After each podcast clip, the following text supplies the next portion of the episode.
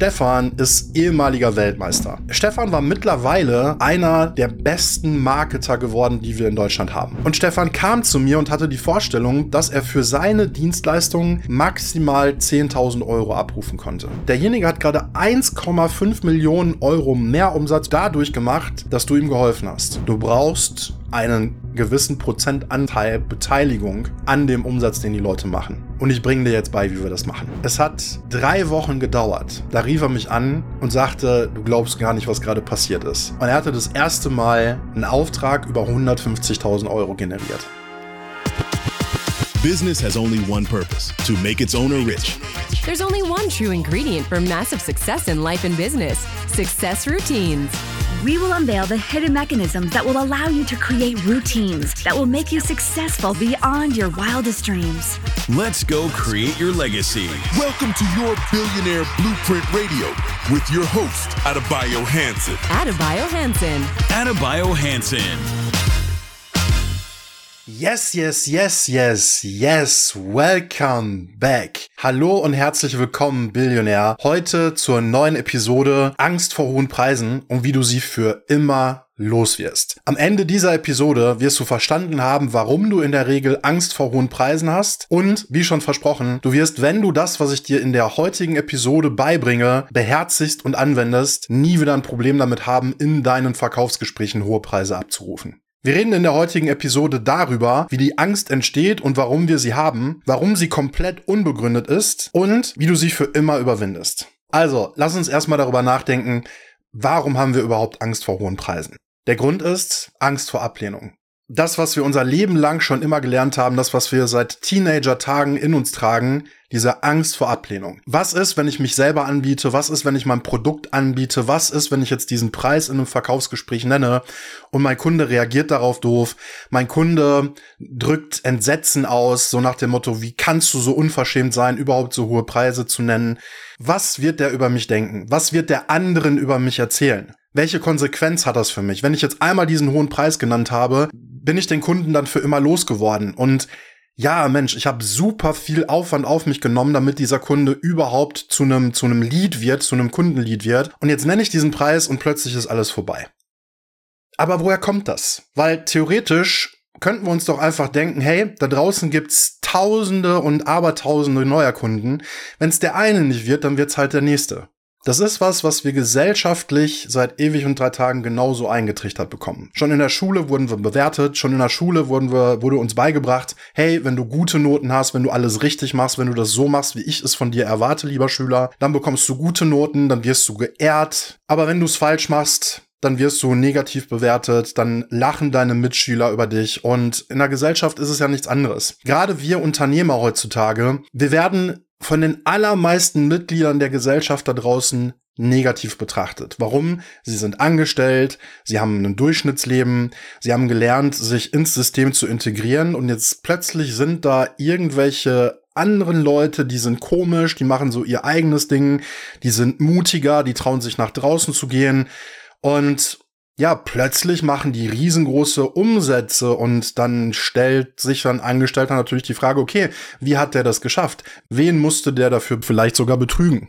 Egal, ob das jetzt nun so ist, egal, ob das wahr ist oder nicht wahr ist, das ist all das, was unterbewusst irgendwo in uns mitschlummert und was unterbewusst auch dafür sorgt, dass wir uns nicht so frei bewegen und dass auch diese Ängste in uns entstehen, weil machen wir uns mal bewusst, woher überhaupt diese Angst vor Abgrenzung kommt. Das ist ein Urinstinkt, der seit der Steinzeit in uns verwurzelt ist. Weil in der Steinzeit war das so, wenn du Einzelgänger warst, sprich wenn die Gruppe dich ausgeschlossen hat, bedeutet das, du warst dem Tode geweiht. Alleine konntest du in der Steinzeit nicht überleben. Du brauchtest einfach das Kollektiv, die Gruppe, die dich integriert und schützt. Und Wurdest du ausgeschlossen, war deine Zeit gezählt. Ja, definitiv würdest du sterben. Und das ist eine Urangst, die einfach auf Zellebene in uns gespeichert ist und die uns heute noch mit begleitet. Deshalb, wenn wir heute das Gefühl haben, die Angst haben, dass das Kollektiv, die Gesellschaft uns ausschließt, dann kommt diese Urangst in uns hervor und die lähmt uns. Und das ist auch der Grund, warum diese Ängste in uns entstehen. Was ist ein weiterer Grund? Wir haben in der Schule, von der Gesellschaft, aber ganz wichtig von unseren Eltern ein bestimmtes Wertesystem, ein Wertekonstrukt beigebracht bekommen. Und je bedeutender die Person ist, von der wir das Wertekonstrukt übernommen haben, also sprich, je näher sie bei uns ist, desto wichtiger ist uns dieses Wertekonstrukt unterbewusst und desto mehr streben wir danach, dieses Wertekonstrukt zu erfüllen. Sprich, was ist das Wertekonstrukt, was deine Eltern und deine Familie dir mitgegeben haben? Guck da mal genauer hin. Inwiefern handelst du durch dein aktuelles Tun gegen dieses Wertekonstrukt? Je mehr dein aktuelles Vorhaben, je mehr das, was du aktuell tust, diesem Wertekonstrukt widerspricht, desto mehr werden irgendwelche Dinge in dir dafür sorgen, dass du nicht so frei handeln kannst und dass du dich selbst sabotierst. Unter anderem dadurch, dass du eben nicht in der Lage bist, so hohe Preise abzurufen. Das heißt, wenn du große Schwierigkeiten damit hast, hohe Preise abzurufen, und hohe Preise sind relativ, ja, für den einen sind 1500 Euro hoch, für den nächsten sind 5000 Euro hoch, für den nächsten sind 15, 20, 30.000 Euro hoch, für den nächsten sind wieder erst 500.000 oder eine Million hoch. Das hängt natürlich auch davon ab, woher du kommst. Kommst du aus einem eher wohlhabenden, einem eher reichen ähm, Familienhaushalt, dann wird das natürlich eher so sein, dass du bei höheren Summen eher in Straucheln kommst. Kommst du aber aus gut bürgerlichen, aus durchschnittlichen Verhältnissen, dann wirst du wahrscheinlich auch mit 5, 6, 7, 8, 9, 10.000 Euro schon erste Probleme bekommen. Und jetzt lass uns mal schauen, warum diese Angst in Realität komplett unbegründet ist. Mach dir bitte eins bewusst. Preise sind erfunden. Woher kommt eigentlich dieser irrige Glaube, dass ein Preis irgendwie richtig wäre? Wer hat das gesagt? Kommt es von der Vorstellung, weil wenn wir in den Einzelhandel gehen und wir sehen dann Preisetikett an einem bestimmten Produkt, dass wir feststellen, das ist der Preis für dieses Produkt? Wo kommt das her? Ist dir schon mal aufgefallen, dass wenn du in unterschiedliche Läden gehst, dass ein und dasselbe Produkt unterschiedliche Preise hat? Ist dir schon mal aufgefallen oder haben kann, nicht unbedingt hat, aber haben kann. Ist dir schon mal aufgefallen, dass wenn du online nach bestimmten Markenprodukten guckst, dass in Abhängigkeit des Shops, wo du gerade shoppen gehst, dass auch ein Elektronikgerät unterschiedliche Preise haben kann? So, woran liegt das? Also, wenn ein Preis richtig oder falsch wäre, dann müssten doch überall alle Geräte desselben Typs denselben Preis haben. Das heißt, mach dir bewusst, Preise sind erfunden. Und wie kaufen Menschen bestimmte Produkte, bestimmte Dienstleistungen ein? Menschen kaufen grundsätzlich emotional und rechtfertigen sich diesen Kauf anschließend auf rationaler Ebene. Aber welche Emotion muss da sein? Es muss eine Emotion da sein, die zum einen Begehren ausdrückt. Ja, derjenige muss das haben wollen. Aber derjenige muss auch das Gefühl haben, dass es das wert ist. Das heißt, Menschen kaufen nicht Dinge, Menschen kaufen den Wert, den sie einer bestimmten Sache assoziieren. Das heißt, wenn du doch weißt, dass derjenige den Wert kauft, ist dir doch in der Sekunde auch klar, erstens, Du kannst jemandem gar nichts verkaufen, wo er selber nicht den Wert, den du ihm gerade genannt hast, der Sache zuspricht. Punkt zwei: Du hast gerade erfahren, dass wenn du in der Lage bist, um eine Sache herum einen bestimmten Wert zu kreieren, dieser Sache einen bestimmten Wert zuzuordnen in der Vorstellung der Person, der du es gerade verkaufst, dass die Person es auch kaufen wird. Das heißt, wenn die Person jetzt Nein sagt, was lehnt sie ab? Sie lehnt nicht dich als Person ab. Sie lehnt nicht deine verkäuferische Handlung ab, sondern sie lehnt die Vorstellung ab, dass die Sache, die du ihr gerade angeboten hast, für sie selbst einen Wert hat. Oder dass es nicht den Wert des Preises hat, den du ihr gerade genannt hast. Du merkst gerade, du kannst die Ablehnung von dir entkoppeln. Nicht du wurdest abgelehnt, sondern lediglich der Preis, der Wert in Verbindung mit der Sache wurde abgelehnt. Oder was natürlich sein kann, dann müsstest du an deinen verkäuferischen Skills arbeiten, dass du nicht ausreichend in der Lage warst, den Wert zu transportieren und die Bedürfnisse der Person zu stellen. Nämlich, du hast nicht erkannt, welche Bedürfnisse hatte die Person und du hast nicht klar genug zum Vorschein gebracht, dass das äh, Produkt oder die Dienstleistung, die du gerade anbietest, diese Bedürfnisse der Person erfüllt. Und jetzt kommen wir aber zum wichtigsten Grund. In dem Moment, wo wir Angst vor Ablehnung haben und deshalb den Verkauf nicht vorantreiben, ist das, und das meine ich so ernst, wie ich es dir gerade sage, unterlassene Hilfeleistung. Weil egal, ob wir jetzt über eine Coaching-Leistung reden, egal, ob wir eine sonstige Dienstleistung reden oder über ein Produkt, was eine bestimmte Situation einer Person löst oder ein Produkt, was das Leben einer Person in irgendeiner Form verbessert, wenn du nicht in der Lage bist, das anzubieten, weil du äh, deine Angst vor Ablehnung nicht überwinden kannst, ist das unterlassene Hilfleistung. Weil jetzt stell dir vor, du hättest der Person deine Dienstleistung, das Produkt oder auch die Coachingleistung angeboten und die, das Leben der Person hätte sich dadurch nachhaltig verbessert. Und ich gehe davon aus, dass es das wird, weil ich einfach unterstelle, dass du eine ernsthafte Dienstleistung, eine ernsthafte, gute Coachingleistung und eine gute Qualität an Produkten anbietest dann ist das unterlassene Hilfeleistung. Du hast gerade dafür gesorgt, dass es der Person schlechter geht, als wenn du einfach das angeboten hättest, auf die Gefahr dass sie es nicht erkennt und dass sie dann Nein sagt, ja. Aber hey, erkenne mal, dass du mit dem, was du da tust, der Person gerade hilfst. Erkenne, dass durch dein Tun es der Person danach besser geht. Und in dem Moment, wo das so ist, hast du verdammt nochmal die Verpflichtung der Person, dein Produkt, deine Dienstleistung, dein Coaching anzubieten. Ich möchte dir heute mal von Stefan erzählen. Stefan kam damals zu mir und Stefan ist ehemaliger Weltmeister. Ich möchte die Identität von Stefan schützen, deshalb werde ich dir nicht sagen, in welcher Sportart er Weltmeister geworden ist. Ähm, jedenfalls habe ich damals gedacht, hey, Weltmeister, die haben so einen eisernen Willen, die haben so ein starkes Mindset. Weltmeistern brauche ich nichts mehr beibringen. Weltmeister kriegen das alles easy hin, weil die sind es eh seit Jahren gewohnt, diszipliniert, fokussiert sich voranzutreiben. Und Stefan war mittlerweile einer der besten Marketer geworden, die wir in Deutschland haben. Stefans Karriere war irgendwann vorbei und na klar, er hat sich weiterentwickelt, er hat trotzdem ähm, weiter auch gearbeitet und war einer der besten Marketer geworden, die wir in Deutschland haben. Und Stefan kam zu mir und hatte die Vorstellung, dass er für seine Dienstleistungen maximal 10.000 Euro abrufen konnte. Und ich habe mit Stefan mal konkret auch darüber gesprochen, was er macht und welche Ergebnisse er mit seinen Klienten erzielt. Und in aller Regel hat Stefan seine Klienten so gut gemacht, dass die mehrere Millionen Euro mit ihrer Dienstleistung gemacht haben. Und du kannst dir gar nicht vorstellen, wie verdutzt ich aus der Wäsche geguckt habe. Ich habe Stefan angeguckt und habe gesagt, Moment, also dadurch, dass du mit deinen Klienten arbeitest, machen die anschließend mehrere Millionen Euro Umsatz. Und du bekommst 10.000 Euro dafür? Ich sag jetzt, hilf mir nur noch mal, damit ich das verstehe, wo standen die denn vom Umsatz vorher? Ja, in aller Regel sagte er, wenn ich zu denen komme und wenn ich anfange mit denen zu arbeiten, liegen die so zwischen 200.000 und, und 500.000 Euro. Ich sage, okay, das heißt, durch deine Dienstleistung haben die im Schnitt etwas über anderthalb Millionen Euro mehr gemacht. Und nochmal, du bekommst 10.000 Euro dafür? Er sagte, ja, ich verstehe, worauf du hinaus willst, aber das kann ich niemandem begreiflich machen, äh, das, das verstehen die nicht, ja, das, das geht nicht.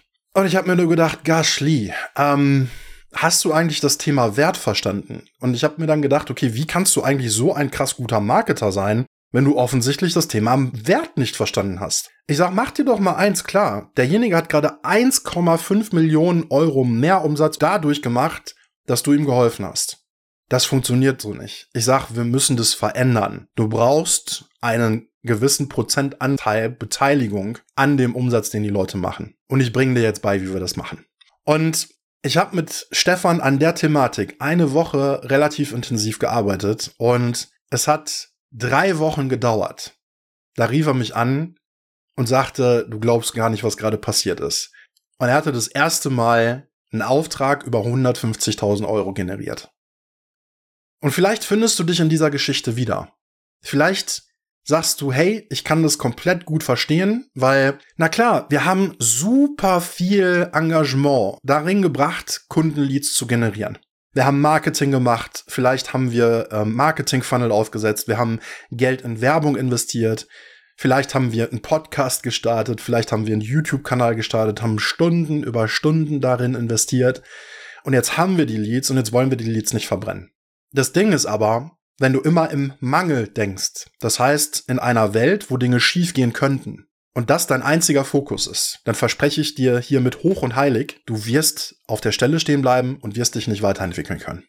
Wenn du immer davon ausgehst, dass gewisse Dinge schiefgehen könnten und du triffst auf dieser Basis Entscheidungen, wirst du zunächst erstmal Stillstand haben und im Laufe der Zeit dein Business den Bach runtergehen sehen. Hab an der Stelle ein Fülle-Mindset. Gehe davon aus, dass Dinge funktionieren. Selbst wenn es aktuell außerhalb deiner Vorstellung und deiner Realität ist, hab die innere Einstellung, das wird funktionieren. Hab das Vertrauen.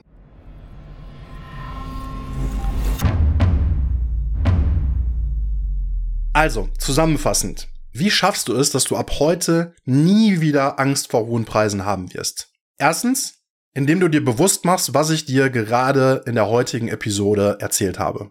Zweitens, indem du dir absolut bewusst machst, was Wert bedeutet und dass durch dein Zutun, dass dadurch, dass du da bist und deinem Kunden, deinem Klienten hilfst, deine Dienstleistung anbietest, dein Produkt anbietest, dass er einen signifikanten Vorteil hat, dass sich sein Leben signifikant verbessern wird. Und übrigens, vergiss auch nicht, auch im Business-Kontext. Zunächst verbessert sich das Business deines Klienten und anschließend logischerweise verbessert sich auch sein Leben, weil dafür macht er sein Business. Und mach dir eins bewusst, selbst am Beispiel von Stefan, nachdem dein Klient, nachdem dein Kunde eine hohe Investition in dich getätigt hat, macht er doch das Geld, was er in dich investiert hat, hinten raus, doppelt und dreifach. Er macht ein Vielfaches davon wieder und bekommt es zurück. Das heißt, selbst wenn er eine hohe Summe in dich investiert, bekommt er am Ende deutlich mehr raus. Er hat definitiv eine Win-Situation auf seiner Seite. Und ganz am Rande, Gerade wenn wir im Kontext von Kunden in Richtung Coaching oder Kunden in Richtung Dienstleistungen reden, du wirst feststellen, dass die Qualität an Kunden zunimmt, je höher die Investition ist, die sie im Vorfeld getätigt haben.